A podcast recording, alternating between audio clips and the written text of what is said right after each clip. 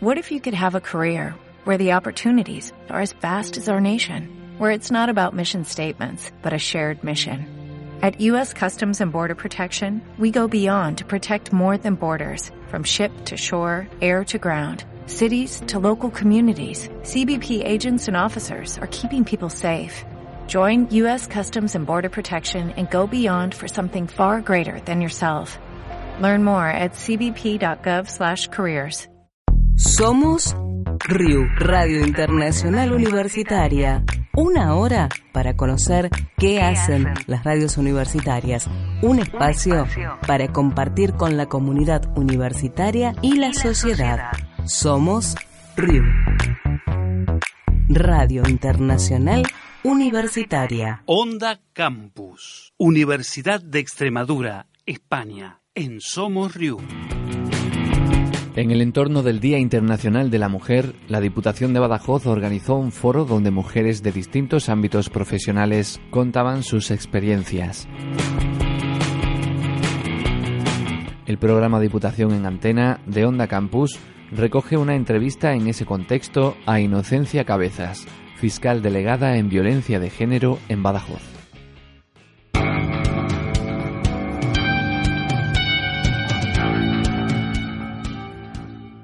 Hablamos con Inocencia Cabezas, es fiscal delegada en violencia de género en Badajoz. Buenos días. Buenos días.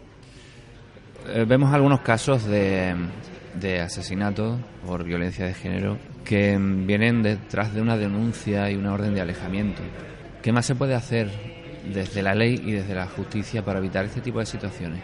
Pues a ver, es que muchas veces es impredecible, no disponemos de medios suficientes para saber cómo funciona una mente. Aquí en Badajoz tuvimos una experiencia muy triste de un jurado que celebramos el año pasado, donde el acusado había sido condenado tan solo dos meses antes de cometer el hecho, un hecho además atroz, muy cruel. Mm, había sido condenado por un delito de amenaza, una, una amenaza leve además, el hecho en sí era leve, y se le impuso una, una pena de alejamiento y sin embargo nadie podía prever ni predecir este resultado final tan triste. Entonces es imposible saberlo. Se lo digo porque muchas veces la, la, sociedad o la opinión pública se pregunta cómo pueden pasar este tipo de cosas, ¿no? Cuando alguien tiene ya una denuncia previa o una orden de alejamiento y la ha quebrantado en varias ocasiones. Cuando que se quebrantan órdenes de alejamiento, eh, realmente la respuesta penal es muy dura. Cuando una persona ha sido condenada por un delito de violencia de género y quebranta la pena de alejamiento, lo normal es que el cumplimiento de ese segundo delito se realice en prisión. El cumplimiento de la pena, que es prisión, necesariamente lo va a cumplir privado de libertad. Pero claro, en esta, en esta materia es que hablamos de un tema donde influyen mucho la, los sentimientos, la pasión. No sabes nunca dónde eh, se va a producir el hecho más grave, porque a veces con denuncias que aparentemente relatan episodios de baja intensidad se producen posteriormente hechos y se acuerda un alejamiento, sea como medida cautelar, sea como pena, se producen después hechos gravísimos, se producen muertes. Entonces, realmente es imposible muchas veces saber si ese resultado final se va a producir. Quizá falta pedagogía en los medios de comunicación también a la hora de, de explicar los casos y de conocer las leyes. Quizá también se dice que, que, el tratamiento de este tema por los medios de comunicación tiene que ser un tratamiento que se acomode mucho a la ética y a no hacer, no revictimizar aún más, porque muchas veces si se facilitan demasiados datos, pues se está atentando un poco a la intimidad de la víctima y a veces hay un efecto incluso como llamada, ¿no? Entonces hay que ser, se pretende que se mantenga una asepsia del tratamiento por los medios de estas noticias vinculadas a estos hechos. ¿Y cree que se está siendo responsable desde los medios? Yo creo que mm, desde la Fiscalía se ha luchado por eso. Eh, la Fiscalía de Sala pues ha luchado mucho por eso. Yo creo que se pretende que la noticia sea escueta, que no se cuente todo a la vecina, pues yo pensaba, pues qué sorpresa. No, que sea una noticia, el hecho objetivo escueto. Yo creo que eso se está consiguiendo porque se está trabajando mucho porque eso sea así. Los recursos que tenemos intentamos optimizarlo, ¿sabe? Eh, contamos con escasos recursos y se tratan de optimizar, pero a lo mejor hay que pensar en las víctimas víctima, dedicar muchos recursos a ella y también quizás trabajar un poco con el agresor, pero los recursos no llegan para eso. Quizás con el agresor había que trabajar más, porque yo estoy convencida que al final, lo digo siempre, la educación es esencial, entonces modificar estos roles, estos patrones de comportamiento hay que trabajar desde la educación y a lo mejor en el post delito también habría que trabajar, insistir más en ello. Aunque ha habido ya una concienciación en aumento en la sociedad. Sin duda, importante. ¿eh? Se nota, es notable. Aún sigue habiendo poca repercusión, como has dicho antes, cuando hay un caso de, asesinato. Yo creo que no, que la, que la sociedad está ya muy concienciada. Nosotros tenemos muchas veces en que las propias denuncias vienen. Es, la gente de la calle cuando percibe algo la que avisa a la policía interviene inmediatamente. Y yo creo que no, que los asesinatos es una sensación de fracaso para todos. A todos nos, nos llega, nos afecta esa sensación de fracaso. Yo creo que la sociedad también lo percibe y que quisiera que se evitara ese resultado finalmente tan trágico. Yo creo que no, que esa concienciación sí está llegando. ¿eh? Antes era impensable la colaboración ciudadana que se produce hoy en día. Somos RIU. Somos las radios universitarias del mundo. Nuestros contenidos, nuestras voces unidas en el aire. Red de redes. Somos RIU. Somos Nuestros contenidos. Nuestras voces unidas, en, el aire. Nuestras radios. Somos RIU. Somos RIU. Radio Internacional Universitaria. Red de redes. Concepto Radial. Instituto Tecnológico de Monterrey de México para Somos RIU. ¿Qué tal amigos de Somos RIU? Los saluda Elisa Ayala desde Concepto Radial, estación del Tecnológico de Monterrey, Campus Ciudad de México. En esta ocasión presentamos una cápsula realizada por Perseo Galvez, estudiante de la licenciatura de Comunicación y Medios Digitales. Nuestro compañero Perseo entrevistó a la doctora Lourdes Epstein, profesora de Ciudadanía y Ética, sobre las bibliotecas humanas, iniciativa para la visibilización de la situación migratoria en México pasar su país. Nada más. Decía el presidente de Estados Unidos que no somos criminales, no somos terroristas. Invasores no, migrantes sí, invasores no, migrantes sí, invasores no, migrantes sí, invasores no. Y arriba, vamos para adentro. Debido a las nuevas políticas migratorias que está viviendo Estados Unidos con la administración Donald Trump, México dejó de ser un país de tránsito migratorio para convertirse en un país destino. Durante los últimos cuatro años, la migración sudamericana aumentó en casi 600%. De acuerdo con la ONU, la xenofobia social e institucional contra los migrantes creció en México. Las revisiones migratorias se realizan con base en el perfil étnico. Además, señaló que los medios de comunicación contribuyen en crear y mantener estereotipos en contra de los migrantes. Buenas noches. Una de las pesadillas más temidas se hizo realidad hoy en el punto fronterizo de Ciudad Hidalgo, Chiapas. Se sabía que más de 3.000 hondureños acantonados en Guatemala iban a tratar de entrar al territorio mexicano. Distintas organizaciones buscan contribuir en mejorar la percepción hacia los migrantes. Entrevistamos a la doctora Lourdes Epstein, profesora del Tecnológico de Monterrey, Campus Ciudad de México, quien nos habla del proyecto que encabeza. Mi nombre es Lourdes Epstein Cali Mayor. Mi área de especialidad son las materias en humanidades, principalmente filosofía, responsabilidad social y ética. Pues los libros humanos son parte de un proyecto que nace en Copenhague a principios de este siglo que es parte de un proyecto que se llama Biblioteca Humana. La Biblioteca Humana nace como una forma de dar respuesta y solucionar la violencia que estaba generando en esta parte de Europa la migración. El libro humano es justamente esta persona que se convierte en libro para contar su historia y para revelar un conocimiento que no está en los libros. ¿Por qué decides traer este proyecto a México?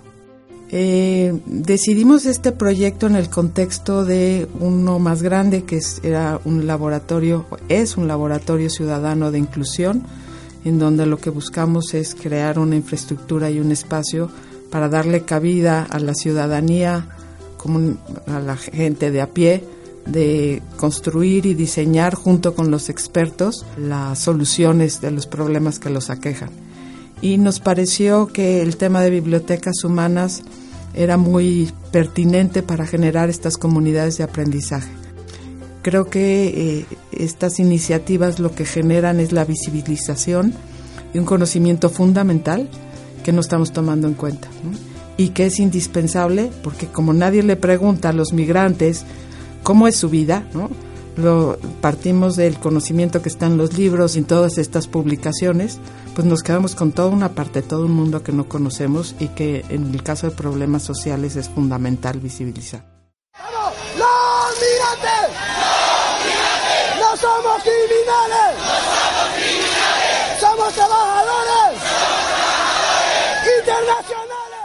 Hacer esta dinámica, como lo dije antes, es pues una no es una panacea, pero es una de las metodologías más adecuadas que yo conozco para poner en igualdad de circunstancias a una comunidad de aprendizaje para construir juntos el conocimiento y sobre todo para visibilizar un conocimiento que no está en los libros. Eh, esta temática me parece fundamental porque no solo fue la que dio origen al proyecto de bibliotecas humanas, que ahora se ha extendido a muchos otros temas, ¿no?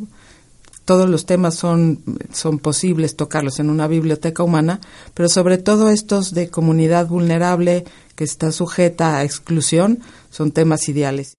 Su condición de indocumentados los hace vulnerables frente al crimen organizado y ante abusos por parte de seguridad pública agentes de Policía Federal, Municipal e incluso personal del Instituto Nacional de Migración. Como cualquier país soberano, México no permite ni permitirá el ingreso a su territorio de manera irregular y mucho menos de forma violenta.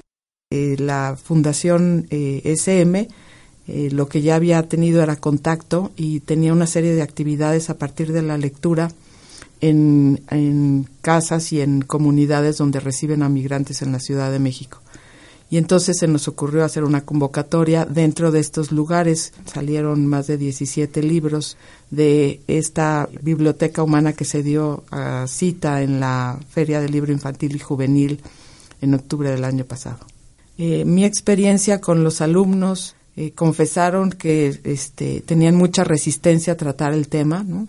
Como muchas personas, los migrantes representan una amenaza y cuando escucharon su historia a través de colaborar con las sesiones de trabajo antes de la biblioteca humana y durante la biblioteca humana, pues esta, esta resistencia a entender a estos migrantes, primero que nada como humanos, se venció completamente y bueno, pues la historia cambia radicalmente así.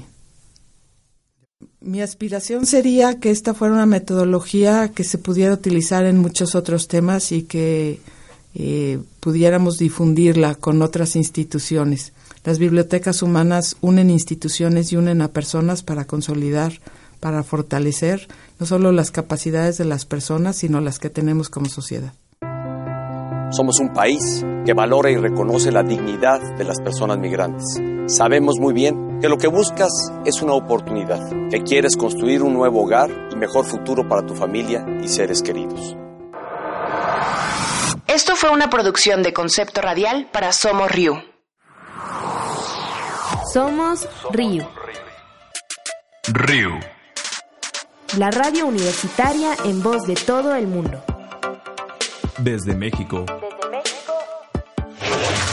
Somos Río.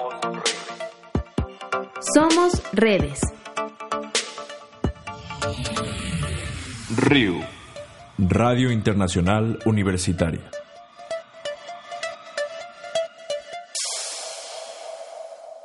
Somos RIU. Somos las radios universitarias del mundo. Nuestros contenidos, nuestras voces unidas en el aire. Red de redes.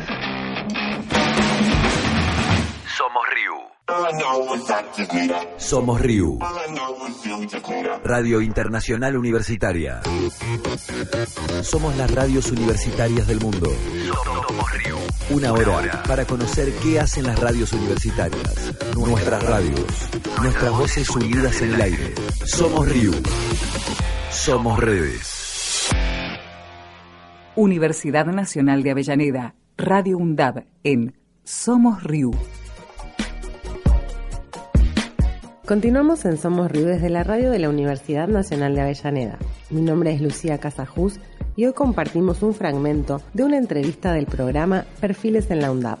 Una charla con Carlos Giordano, periodista, doctor en comunicación y excombatiente de Malvinas, quien relata su experiencia al volver de la guerra. Bueno, gracias por estar, Carlos, aquí en la radio con nosotros. ¿eh?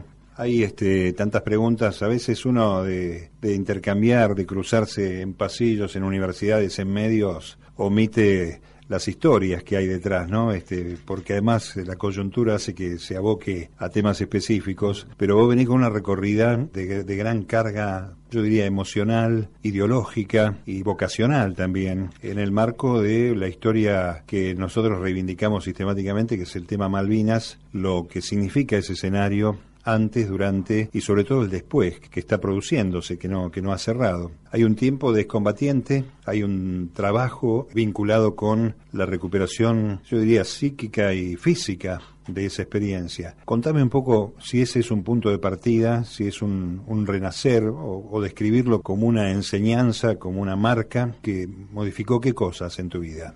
Bueno, siempre, siempre digo que digamos, yo vengo de un pueblo del interior de la provincia de Córdoba, La Gulaye. Toda mi secundaria fue durante la dictadura, entré a primer año en el 76, salí en el 80, en el 81 entré a la Colimba, 82 Malvinas. Conciencia sobre la historia argentina o yo no tenía ninguna. Mi formación había sido pobre en términos culturales, pero la verdad que en, en, en formación histórica la dictadura fue muy audaz. Digamos, y, uh -huh. y, negó, negó toda una corriente al menos. Uh -huh. Entonces, llegar a Malvinas para mí fue un, un, episodio más. Y por supuesto, cuando, cuando me plantearon por primera vez días antes de, del desembarco del 2 de abril, me plantearon que quizás íbamos a ir a Malvinas o quizás había la posibilidad de, de, algún, de algún enfrentamiento, porque no en ese momento no se pensaba en una guerra. Yo lo tomé como, primero no les creí, eh, segundo no entendí de qué se trataba realmente, nunca a mí me habían dicho que los Inglaterra o Gran Bretaña eran los enemigos históricos de esta nación, la verdad que nunca, nunca tenía sobre esto. Y pasó la guerra, que la guerra fue rápida, intensa, pero rápida, fueron 74 uh -huh. días, y después en el el caso mío personal, pero también de los que estuvieron conmigo, yo seguía haciendo la colimba. Eh, seguía haciendo la colimba hasta seis meses después uh -huh. y el país siguió teniendo gobierno militar por un año y medio más, uh -huh. con cambios incipientes, pero un año y medio más. Por lo tanto, ese episodio como tal fue excepcional, fue fuerte, impactante, pero yo tuve que madurarlo mucho para poder uh -huh. comprender qué me había pasado en esos 74 días. De hecho, siempre lo, lo planteo, eh, no fui de los más activos al principio, yo recién en el 85 empiezo a hablar de Malvinas uh -huh. frente a episodios personales muy puntuales, y lo hago en la ciudad de La Plata, digamos, a la, a la, cual llegué por, para trabajar, llegué después, después estudié. Uh -huh. En la ciudad de La Plata, una ciudad que el tema Malvinas, como tantos otros, pero Malvinas en particular, impactó de una manera fenomenal. Ahí estaba el uh -huh. Regimiento 7. Sí, claro. El Regimiento 7, la décima brigada, el Regimiento 7 en el Monte London, en Malvinas, muy, con muchas bajas, muchos muertos, pero también muchos heridos, en la batalla que definió la guerra. Y en La Plata, esta ciudad que también tiene una mezcla entre universitarios, profesionales, este, agentes del Estado, en donde muchos de esos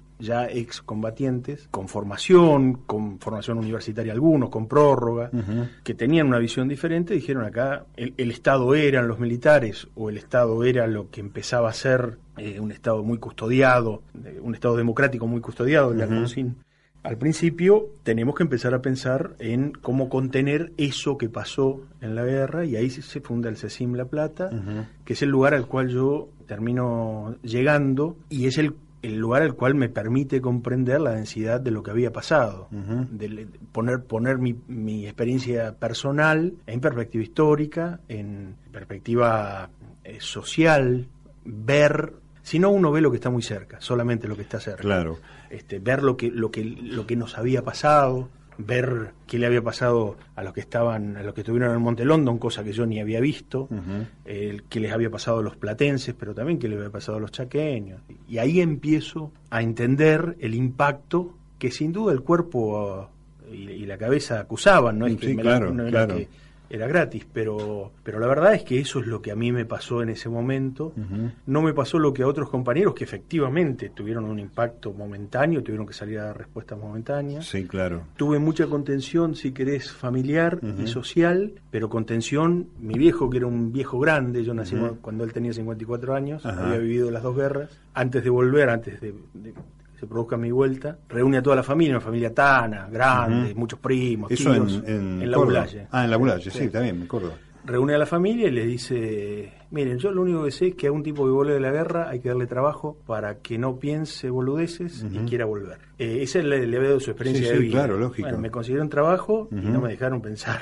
Sí, sí. Y de alguna manera me salvaron la, la cabeza. Y la vida, Y la seguramente. vida. Perfiles en la UNDAB. Esto es La RIU. Radio Internacional Universitaria. Nuestros contenidos, nuestras voces unidas en el aire. Nuestras radios. Somos RIU. Continuamos en Somos Río. Soy Karina Vanessa Ojeda y en la emisión de esta semana, desde FM UMPA 99.9, a 37 años de la gesta de Malvinas, queremos compartir una entrevista muy emotiva. Se trata de Andrés Fernández Cabral, héroe de Malvinas, actor y director. Nació en Libertad, un pueblo ubicado en la provincia de Buenos Aires.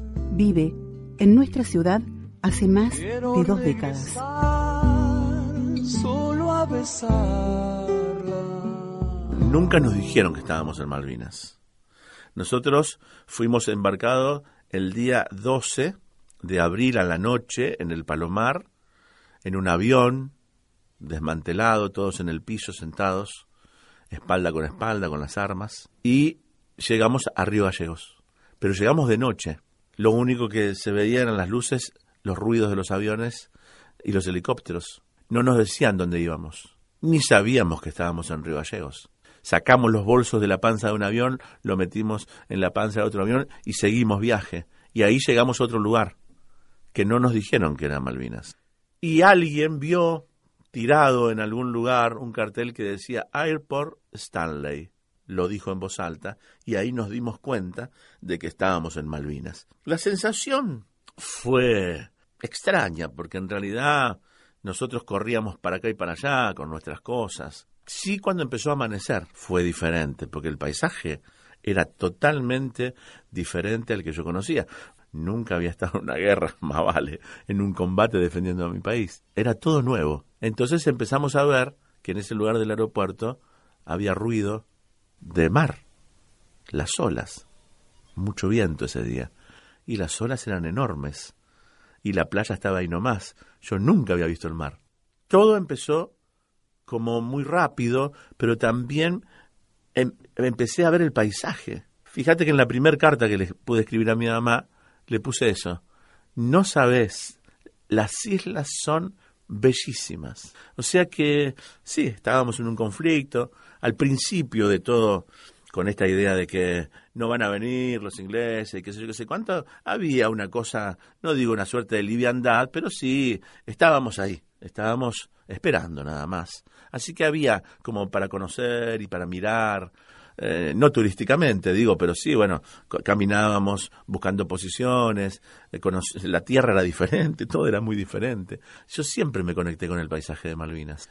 Recuerdo con mucha claridad es que todo el mundo hablaba de que no iban a venir, de que no se iban a animar a hacer tantos kilómetros para venir, de que ya nos vamos, de que el Papa Juan Pablo II va a hacer negociaciones para que nos vayamos, de que vamos a estar un mes y nos van a este, reemplazar otros soldados, de que no digamos nada a las familias de que está de cómo estábamos, siempre decirles que estábamos bien, de que si hacíamos algo o cometíamos algún error, nos iban a hacer un consejo de guerra y podríamos quedar presos. Todas esas cosas raras, extrañas de estos militares argentinos que lo único que sabían hacer era infundir miedo en algunos casos, este hacían que se corrieran muchísimas versiones de cosas que no sucedieron nunca o de cosas que no pasaban. Estaba el tema del mundial, todo el mundo hablaba del mundial, todo el mundo hablaba de Maradona, todo el mundo hablaba fundamentalmente al no tener información. Todo esto del, del, de, de lo de las bolas, como se dice acá, de, de hacer correr eh, bolas o información sin ningún eh, este, sentido, era todo, todo, todo el, lo que se hablaba todo el tiempo ahí. Después estaban las cartas, las cartas de los familiares que llegaban y que en algunos casos contaban otra historia de la que nosotros escuchábamos.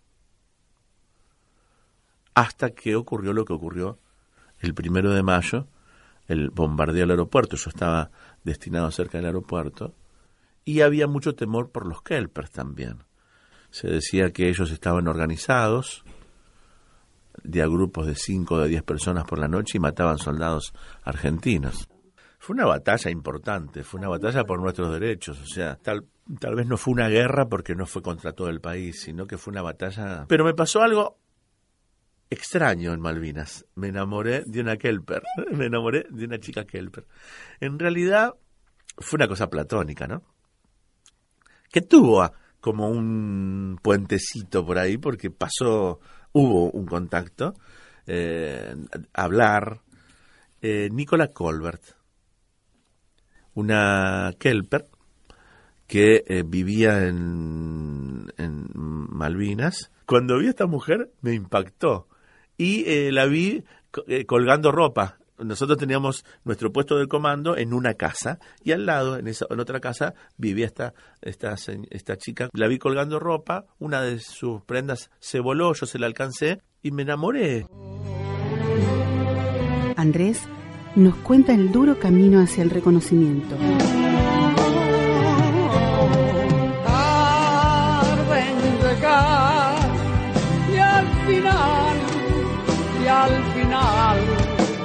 Hay recompensa.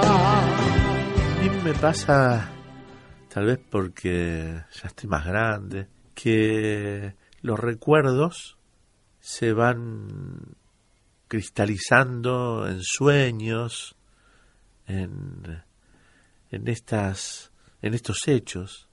Después de la guerra, eh, como decíamos, no, no, no estuvimos tan bien hasta teníamos vergüenza de que alguien nos vea en la calle y nos señale. Nosotros teníamos como esos sueños negros, ¿no? Cuando éramos este más jóvenes. Pero digo, esta esta cuestión de la edad, de entrar en años y haber vivido tantas experiencias y haber sentido que nos acompaña la gente, hace que que haya otro, otro enfoque, en mí al menos, ¿no? Esa mirada del primer desfile aquí en Río Gallegos, un 9 de julio. Yo había desfilado muchas veces con mis compañeros en Buenos Aires y en esos desfiles nos habían escupido y nos habían dicho un montón de cosas. Y nosotros seguíamos marchando porque creíamos que habíamos hecho las cosas bien. Y cuando vine a Río Gallegos, yo dije, iré o no iré al desfile, iré a ver si me pasa lo mismo. Y me escupen o me dicen cosas feas. Y lo que pasó fue increíble. Nosotros fuimos los últimos en pasar. Y me acuerdo que Susana Schumer dijo, señoras y señores, uy, qué fuerte, eh, pasan los héroes de Malvinas. Y todo el mundo aplaudió. Y todo el mundo nos abrazó. Siempre lloro en esta parte. Todo el mundo nos abrazó y ahí me di cuenta, no es el paisaje que yo busco. También estoy buscando a este pueblo. Me quedé, me quedé acá. Así que es eso. Lo que siento es un gran agradecimiento y decirle que yo hago esto porque es lo único que sé hacer más o menos mejor.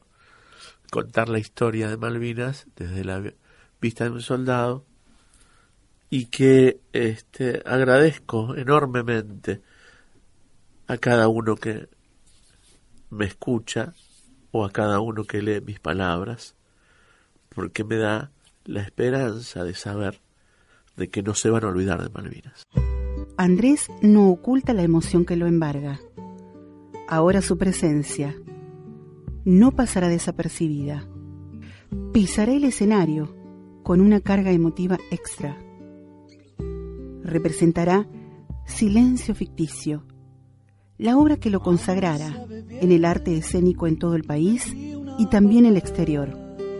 Silencio Ficticio habla sobre Malvinas, de Malvinas y de libertad. Solo a Somos RIU, nuestros contenidos, nuestras voces unidas en el aire. Somos RIU, Radio Internacional Universitaria, Red de Redes. Somos RIU, Radio Internacional Universitaria. Somos las radios universitarias del mundo. Una hora para conocer qué hacen las radios universitarias. Un espacio para compartir con la comunidad universitaria y la sociedad. Somos RIU, Radio Internacional Universitaria. Universidad Nacional de Tierra del Fuego. En Somos RIU. Desde el fin del mundo o desde el principio de todo, Radio Universidad Nacional de Tierra del Fuego, uniendo territorios. En esta entrega, dialoga con Santiago Ceballos, docente e investigador del Instituto de Ciencias Polares, Ambiente y Recursos Naturales, ICPA, de la Universidad de Tierra del Fuego. En esta conversación nos comenta sobre el proyecto de estudio genético de las poblaciones de merluza negra, una experiencia sin precedentes en el país, dada la relación de la investigación y las discusiones con las Islas Malvinas por la pesca en el Atlántico Sur. En las palabras Elizabeth Furlano. En la operación técnica, Noelia Mangín. Eh, bueno, mira, te cuento un poco cómo nació, eh, cómo nació el proyecto. Eh, a nosotros nos contactó primero gente del INIDEP consultando acerca de la posibilidad de hacer un estudio genético en esta especie de merluza negra, que es una especie de gran importancia económica por el alto valor que tiene su carne. Claro.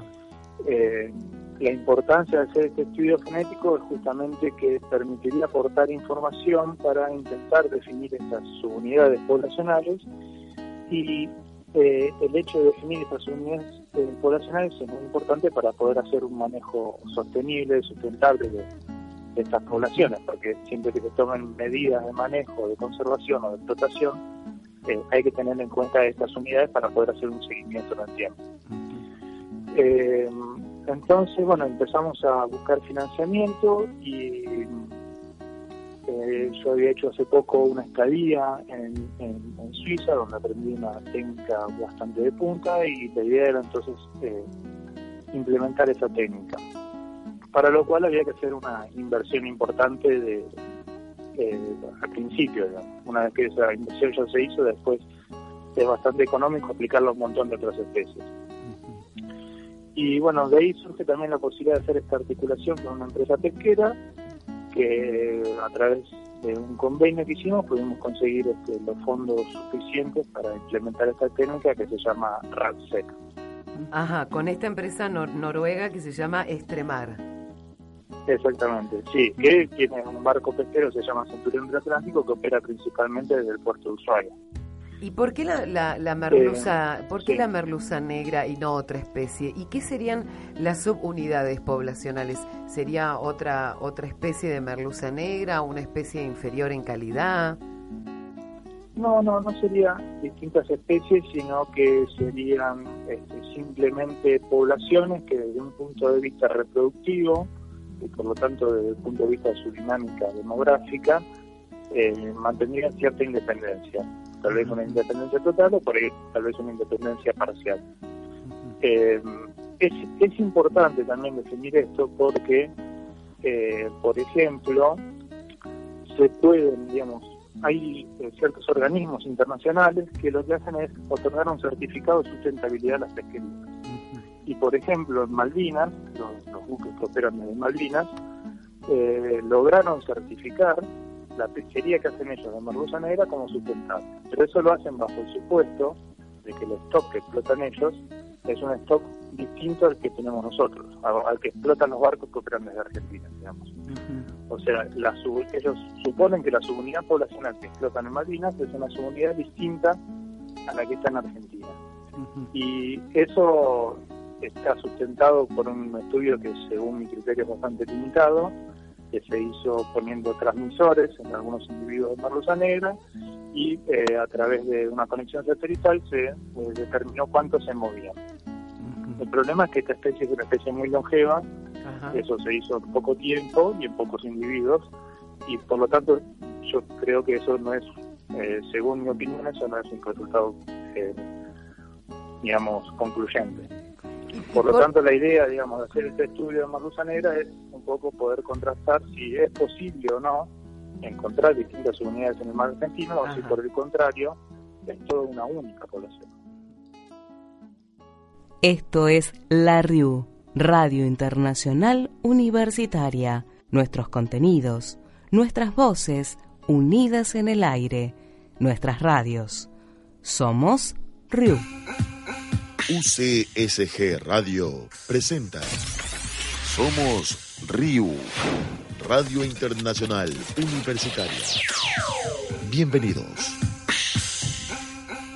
¿Qué tal amigos de Somos Riu? Los saluda Denise Gonzaga Landín de Guayaquil, Ecuador, en representación de la Universidad Católica de Santiago de Guayaquil, para llevarles a ustedes este programa, donde precisamente queremos que en todos los rincones del mundo conozcan cuál es la labor investigativa de nuestro Centro de Estudios Superiores a través de un medio como lo es la radio. ¿De qué se trata esto?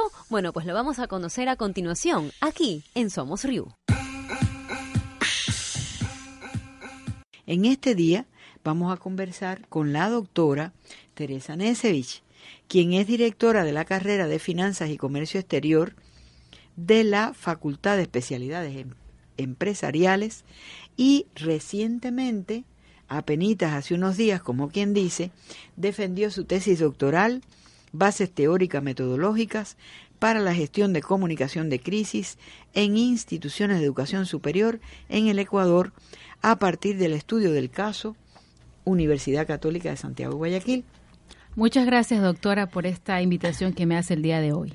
El tema que eligió como objeto de estudio es un tema de la mayor importancia y pertinencia, ¿verdad?, en el contexto histórico en que vivimos, eh, para las instituciones de educación superior y en sentido general para cualquier entidad, ¿verdad?, ya sea eh, privada o pública. Por eso quisiéramos comenzar eh, realizando esta pregunta, doctora Nesevich. ¿En qué consiste la comunicación para la gestión de crisis?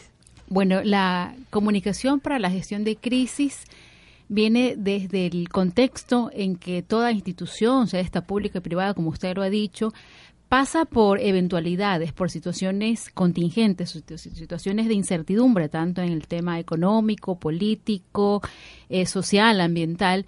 Y como tal, eh, necesitan ellas estar preparadas para estas situaciones que potencialmente podrían afectarlas en su imagen, en la provisión de sus servicios y de los bienes. Es por ello que la investigación que me permití desarrollar de su mano pues procura brindar eh, mecanismos, estrategias, acciones preventivas para que no sean golpeadas por estas situaciones inciertas que a todas las instituciones eh, eventualmente podrían llegar a afectar. Ya, eh, o sea, el, el, el contar con una estrategia de comunicación para la gestión de crisis no impediría la realización, o sea, la, la, producción de la crisis propiamente dicha, ¿no es cierto? No, eh, igual la crisis está presente. Lo que vamos a tratar de hacer es que no se vean impactadas negativamente o que la crisis pueda eh, darse en el menor tiempo posible y ser superada con éxito. Ya, eh, dentro de sus estudios caracterizó usted muy bien los tipos de crisis que pudieran presentarse en una entidad. ¿Podría conversarnos en torno a eso? Claro que sí. En la investigación que realicé, estudié las instituciones de educación superior en el Ecuador y caractericé cuatro tipos de crisis. Las crisis normativas, las crisis económicas, las crisis ambientales y las crisis institucionales. Conociéndose como crisis institucionales aquellas que afectan una organización, sea esta pública o privada, en lo que tiene que ver con su marca o cómo ésta se da a conocer con sus públicos estratégicos, con sus stakeholders. También están las crisis económicas que, como todos conocemos en los últimos tiempos, en función de la caída del precio del petróleo, de un rubro importantísimo para el presupuesto ecuatoriano, pues los hogares, las familias, instituciones han tenido que pasar por esta, este inconveniente, ajustando sus presupuestos, ajustando eh, sus cifras. Y otra crisis que tenemos es la crisis de tipo normativa, que las instituciones de educación superior la viven a partir del cambio de la normativa, de la reglamentación, de la LOES, y que se han dado pues muchísimas en los últimos tiempos, y las universidades se han visto afectadas en sus estructuras, teniendo que implementar procesos, estrategias para dar solución a las mismas, y por último pues las crisis ambientales. No es nada raro ni nada extraño que en los últimos tiempos pues el ecosistema, el ambiente eh, está siendo afectado, y de ahí que estamos eh, presenciando situaciones de carácter natural que antes no las teníamos. En su criterio, ¿cuándo podría afirmarse que existe una comunicación para la prevención de crisis en una institución? Cuando existe una política que está establecido de manera de manera explícita en sus planes operativos, en sus estatutos, en su misión y su visión, y más allá de lo que está escrito, la comunidad, la institución lo vive. La institución ha establecido procedimientos responsables, cronogramas, acciones para poder darle atención a esto justamente que se conoce como comunicación de crisis. Mientras eso no esté declarado como tal y no se lo experimenta al interior de las instituciones, no existe una comunicación de crisis. Ya. Eh, ¿Qué papel entonces en este sentido estarían desempeñando en esa eh, realización o en esa eh, eh, implementación de la comunicación de crisis los públicos internos. Por, por ejemplo, los estudiantes, los profesores, los colaboradores en sentido general. ¿Qué nivel de participación tendrían ellos en esta comunicación? Bueno, esta comunicación de crisis involucra la participación de todos, la, la, participación tanto de las autoridades, tanto de los organismos asesores como de los profesores, los eh, directivos y los estudiantes, porque realmente serán ellos quienes en muchas ocasiones van a tener que implementar estas acciones. Estas acciones que provienen de unos objetivos y que eh, vienen también de una política. Entonces, en función de cuál es la responsabilidad o cuáles son las responsabilidades que van a llevar a cabo, hay que planificar unas estrategias y unas acciones para estudiantes que serán diferentes para los profesores y para los directivos. Ya. En cuanto a su objeto de estudio, eh, profesora, ¿Qué resultados arrojó el diagnóstico? ¿Existe conocimiento suficientemente generalizado en torno a este tema? ¿Se gestiona adecuadamente? Porque si vamos a juzgar por la propia realidad, en honor a la verdad, la Universidad Católica ha podido ir manejando sus crisis en los últimos años. Entonces, ¿qué nos puede decir en torno a esto? Así es, doctora. La Universidad Católica tiene un intangible importantísimo que es reputación. Y si bien es cierto, ha sido tocada por unas cuantas situaciones de crisis, estas no la han impactado negativamente, sobre todo por esta reputación, por esta trayectoria, por este posicionamiento que, que, posee, que tiene. Eh, algunos de los resultados nos muestran esto último que acabo de indicar y también que aunque no es explícita la comunicación de crisis, la presencia del riesgo, de la incertidumbre, está declarada tanto en sus planes estratégicos, en su misión, en su visión y es el escenario en el que se desenvuelve en, la última década la Universidad Católica y yo me atrevería a decir que todas las instituciones de educación superior del país. Eh, pues eh, lo que tiene la universidad eh, que, resaltar, lo que es importante también de, destacar, es esa, ese reconocimiento que le ha permitido en las situaciones que las ha, tocado en función de las crisis eh, protagonizadas poder salir airosa. ¿Qué recomendaciones en sentido general les daría usted a los directivos de las instituciones de educación superior en el Ecuador en términos de cómo gestionar la comunicación de crisis, cómo abordar esta temática, eh, cómo proyectarse en el futuro que promete no ser demasiado eh, eh, cierto, sino es bastante plagado de incertidumbres. Bueno, es importante que se haga una inteligencia, que se haga una gestión de inteligencia constante, estar revisando cuáles son los focos de atención donde eventualmente podría originarse una crisis. Eh, eh, también hay que darle la importancia a los medios de comunicación digitales. Eh, otra recomendación está dada por no minimizar lo que eventualmente podría ser una alarma, tanto en las organizaciones públicas y privadas, sino constantemente estarse planteando acciones de mejoras, acciones para mitigar los riesgos presentes, porque un riesgo que el día de hoy podría ser mínimo, el día de mañana podría generar una contingencia mucho más eh, dramática, mucho más crítica y podría erosionar una marca prestigiosa y posicionada incluso. UCSG Radio presentó Somos Río. Somos Río. Nuestros contenidos Nuestras voces unidas en el aire. Nuestra radio. Nuestras radios. Somos Río. Radio Internacional Universitaria. Red de redes. Somos RIU. Radio Somos Internacional Universitaria. Somos las radios universitarias del mundo. Una hora para conocer qué hacen las radios universitarias para compartir con la comunidad universitaria y la sociedad. Somos RIU. Radio Internacional Universitaria. IPN, Instituto Politécnico Nacional de México, para Somos RIU. Policiencia. La ciencia que hacemos en el Instituto Politécnico Nacional. El doctor Ramiro Iglesias Leal, del Centro de Desarrollo Aeroespacial del Instituto Politécnico Nacional, hoy nos explica qué es la gravedad cero y cómo contrarrestar los cambios que ésta provoca en el organismo humano. Escuchémoslo. Cuando una nave entra en órbita terrestre o en órbita lunar o en órbita de cualquier otro cuerpo celeste, se pierde la gravedad, se contrarresta la atracción gravitacional de los diferentes cuerpos celestes. Si hablamos de la Tierra, la Tierra, por tener una masa determinada, pues ejerce una fuerza de atracción, pues que llamamos una G para la Tierra.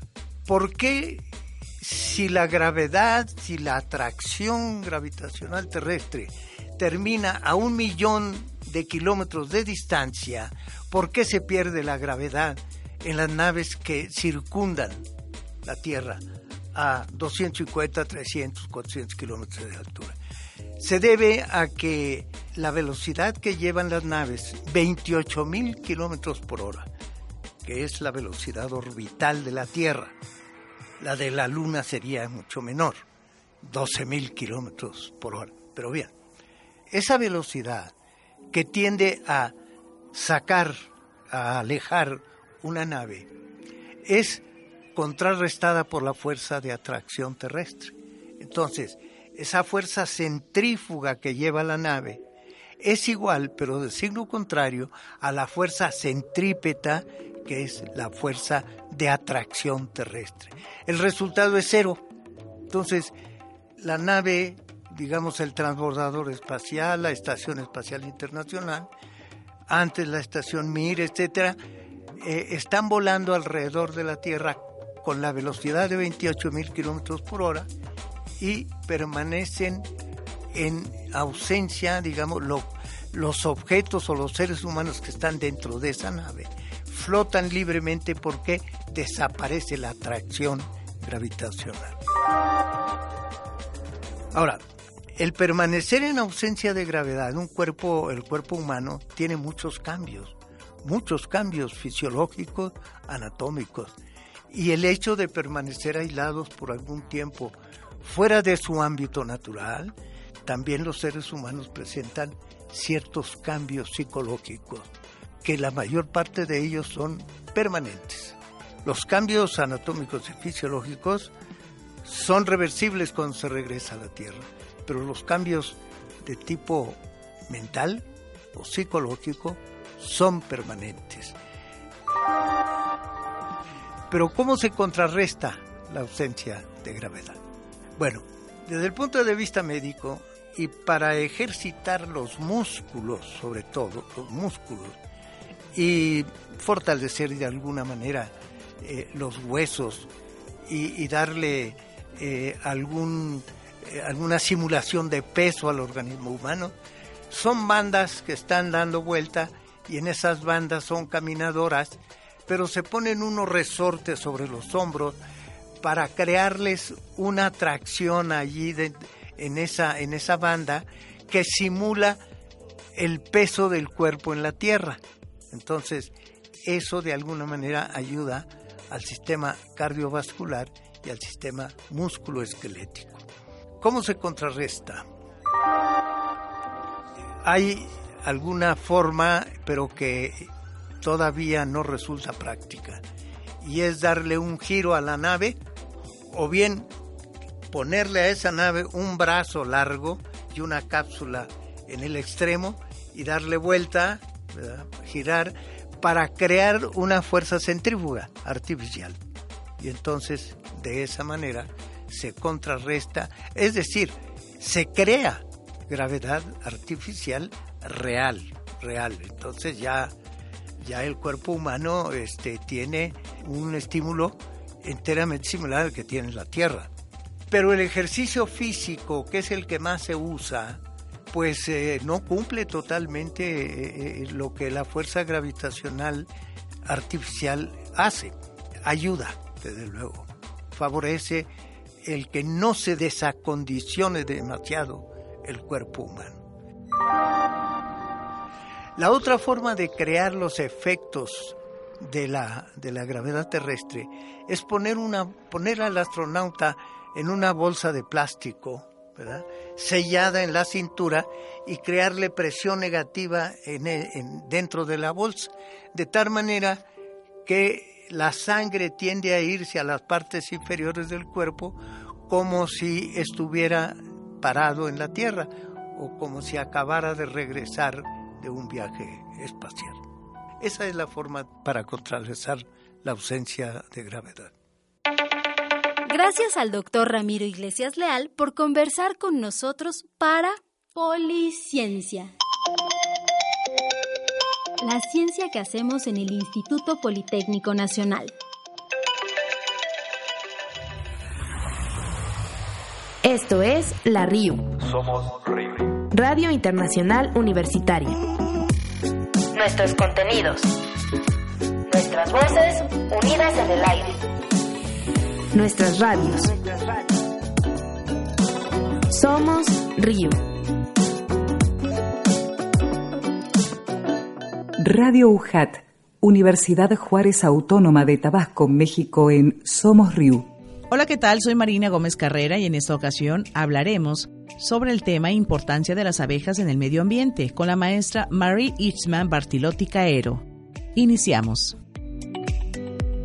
Nosema apis es un parásito unicelular que afecta a las abejas melíferas. Es causante de la enfermedad denominada nocemosis que ataca a las abejas adultas. Las esporas de nosema tienen gran resistencia a las temperaturas extremas y a la deshidratación. Esta enfermedad es tratada con un antifúngico llamado fumagilina que produce excelentes resultados. La nosemiasis es una enfermedad provocada por el ataque al intestino de las abejas de microorganismos del género Nosema, clasificados como hongo. Considerada por muchos una de las causas del síndrome de despoblamiento de las abejas y de la pérdida masiva de las colonias experimentadas.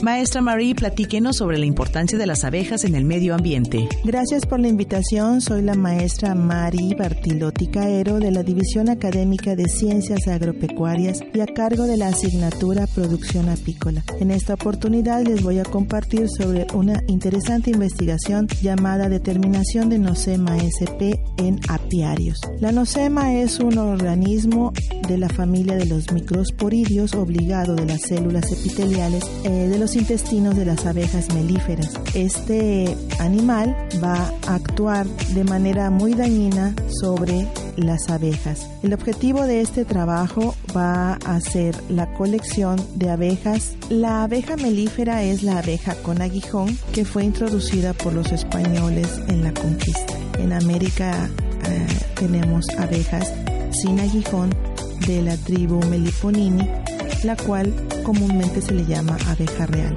Esta investigación se basa exclusivamente en abejas del género Apis mellifera, introducida por los españoles en su momento a América. Y es la abeja que produce mucho más miel y que tiene una significación muy importante en la polinización y la producción de los productos de la colmena. Estas abejas las encontramos en todo el país y en el estado podemos hallarlas en su mayor cantidad en la Chontalpa, en la costa y en la sierra como productores. El objetivo es encontrar en qué nivel de abejas vamos a encontrar los grados más altos de infestación de Nosema sp. La investigación nos ha arrojado hasta el momento que las abejas pecoreadoras, es decir, aquellas que ya salen de la colmena y van en búsqueda del néctar vital para la producción de miel, son las que se encuentran mucho más infestadas de este microsporidio, a diferencia de las abejas que hemos colectado en la tapa de la, de la colmena y obviamente las que hemos colectado también en el centro de la colmena en la cámara de cría. Esto nos da, eh, nos va vislumbrando que las abejas que van al exterior y que tienen contacto con el medio ambiente son las que traen la enfermedad a la colmena y contaminan a sus hermanas dentro de esta misma. Lo importante aquí no solamente es conocer qué, qué parte es la que se contamina más, sino el volumen del el nivel de la infestación que puede haber en la colmena. Y también medir un parámetro muy importante que es eh, la higiene, el comportamiento higiénico que tiene esa línea o ecotipo de abeja que estamos trabajando.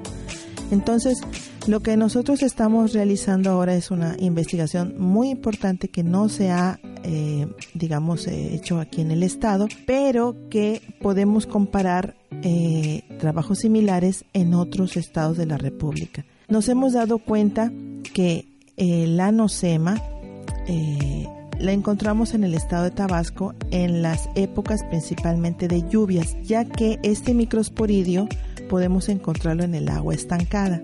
Las abejas consumen agua para sobrevivir y ahí es en donde toman el agua contaminada y ellas se infectan. Este trabajo de investigación eh, se está realizando con los apicultores del estado en coordinación con ellos y se está trabajando una tesis con un egresado de la licenciatura de medicina veterinaria y zootecnia eh, que está realizando justamente estos muestreos y junto con él analizamos los datos. Pues hemos concluido hasta el momento en la etapa en la que nos encontramos que eh, las abejas que se encuentran mayormente afectadas por la nosema, por este microsporidio, son las abejas pecoreadoras, las cuales introducen la miel a la colmena.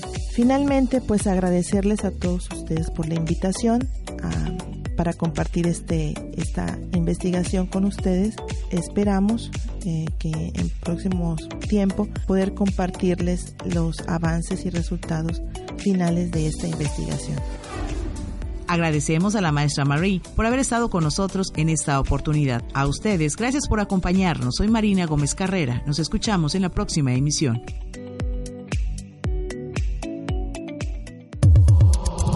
Somos RIU. Nuestros contenidos. Nuestras voces unidas en el aire. Nuestras radios. Somos RIU. Radio Internacional Universitaria. RIU. Red de redes. Radio Internacional Universitaria.